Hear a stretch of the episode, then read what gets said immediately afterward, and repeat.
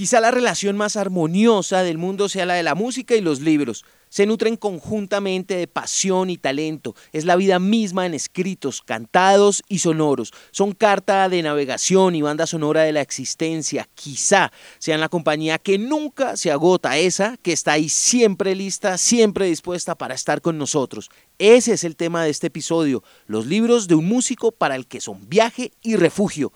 Bienvenidos todos, soy Lewis Acuña y están escuchando Libro al Aire.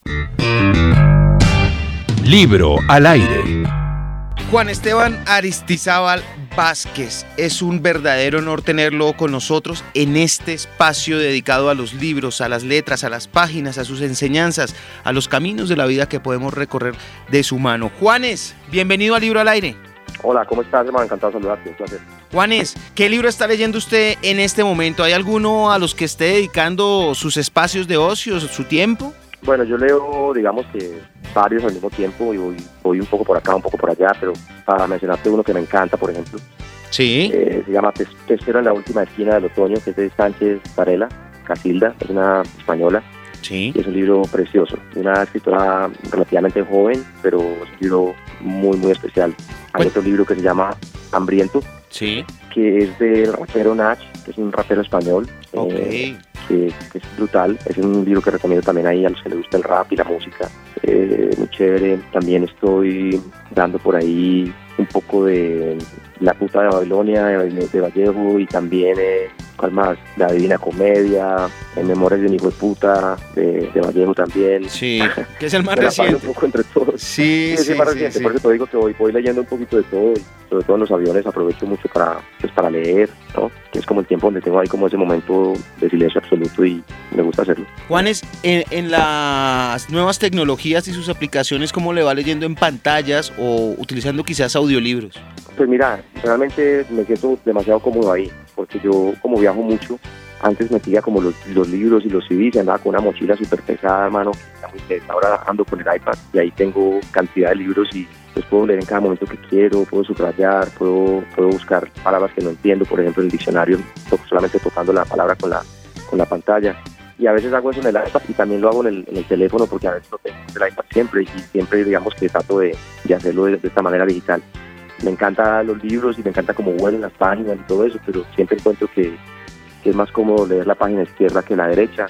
Entonces sí. prefiero prefiero como usar el iPad porque ahí puedo tener como más, más, más facilidad para leer en la noche, por ejemplo, sin molestar, prender la luz, ese tipo de cosas.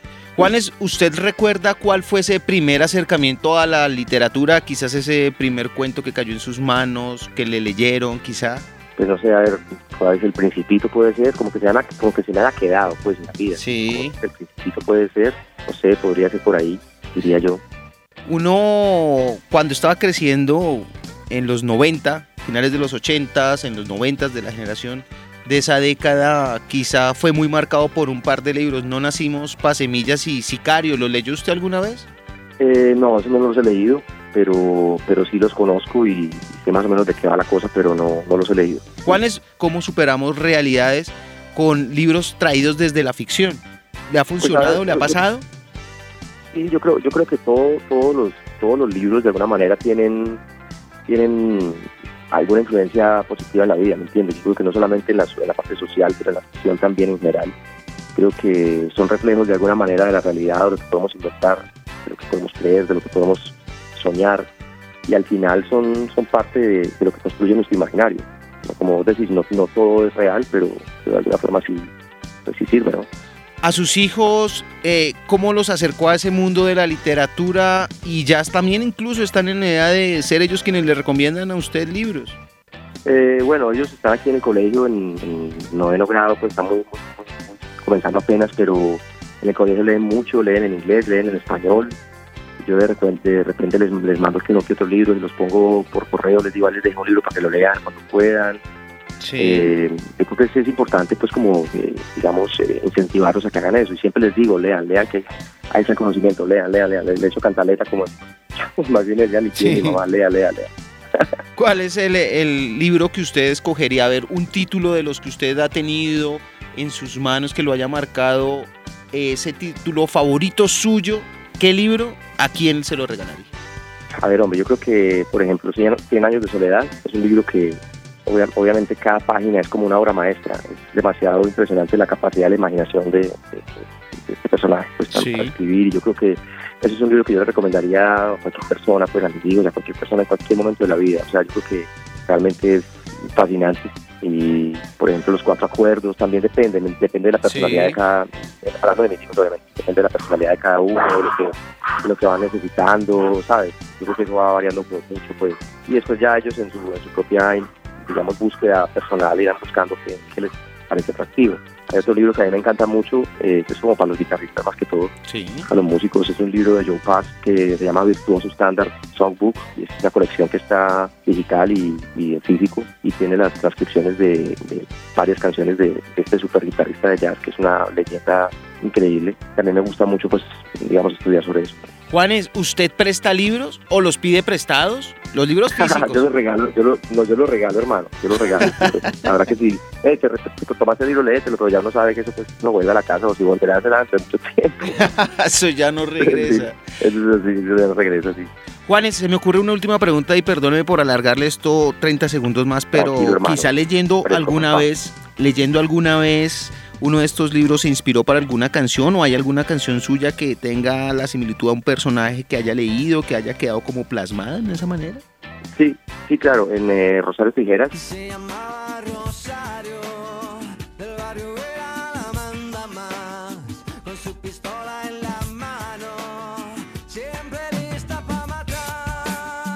De Jorge Franco porque ah, cuando se hizo la, la, la, primera versión de Rosal Tijeras me, preguntaron pues, que si quería hacer la canción de la película, así que yo me leí el libro inmediatamente para poder hacer la canción y esa fue digamos como una primera vez que, esto sucedió, que fue un ejercicio pues súper interesante, pero eh, lo chévere de leer y de, digamos de leer en general libros es que vos te quedas con imágenes, como con, historias muy, particulares que te han pasado a vos también y cuando uno se identifica con eso dice, hey, he vivido de alguna forma esto, entonces como que te sirve para tener más vocabulario en ese banco de, palabras que uno tiene ahí en la cabeza, en el, cerebro y es chévere, es un ejercicio muy importante. Flora Martínez fue Rosario Tijeras en esa película y claro que nos acordamos de esa Nada más y nada menos, hermano. nada más y nada menos que Flora Martínez, hermano.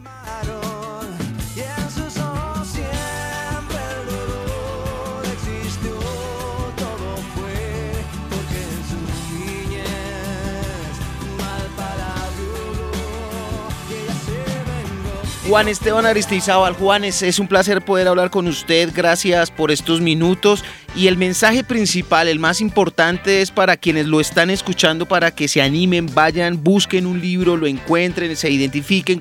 Ese último mensaje, dedíqueselo a ellos, por favor. Sí, sí, bueno, en las palabras, en los libros, en la lectura, hay una llave que abre una puerta al conocimiento y a la conciencia y es súper importante encontrar esa pasión lo más temprano posible en la vida, así que por favor todos a leer un libro lo más pronto que puedan, importante, lean algo que les guste, que les apasione para que no se aburran y usar la imaginación, es una maravilla cuando lees un libro, estás imaginándote cada palabra, cada, cada escena, cada lugar, cada color y eso es, muy bonito, así que los invito a todos para que no dejen de leer, por favor, háganlo ya mismo. Juanes, un abrazo, gracias por estar con nosotros en Libro al Aire. Abrazos, pues te quiero mucho, un abrazo a todos ahí, a los Chao. Gracias.